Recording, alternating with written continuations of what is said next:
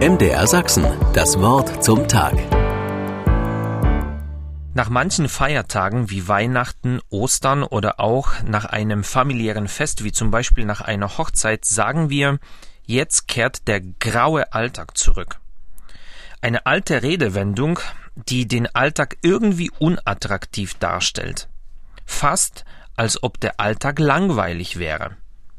Dagegen aber antworten wir meistens auf die Frage, wie geht's dir, mit dem Satz Danke gut, alles im grünen Bereich. Ein Satz, der eindeutig eine Zufriedenheit mit der Realität des Lebens kommuniziert. Von vielen technischen Geräten kennen wir das auch. Wenn ein grünes Lämpchen leuchtet, wird signalisiert, dass alles in Ordnung ist. Ein roter Bereich dagegen zeigt eine Gefahr, wie zum Beispiel beim Auto, wenn bald das Benzin alle ist, dann schlägt der Tankzeiger in den roten Bereich aus. Den Farben wird oft eine bestimmte Bedeutung zugeschrieben.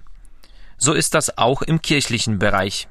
Da wird die grüne Farbe aber gerade für den Alltag und nicht für die Feste vorgeschrieben. Im Alltag ist die Kirche immer im grünen Bereich, könnte man sagen. Denn eigentlich entsteht im alltäglichen Trubel die Zufriedenheit. Wann genau?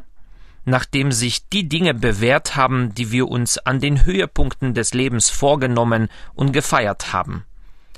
So wird zum Beispiel das Hochzeitsversprechen an einem Festtag gefeiert, aber die Liebe zwischen den beiden bewährt sich erst im Alltag und macht das Paar dort glücklich.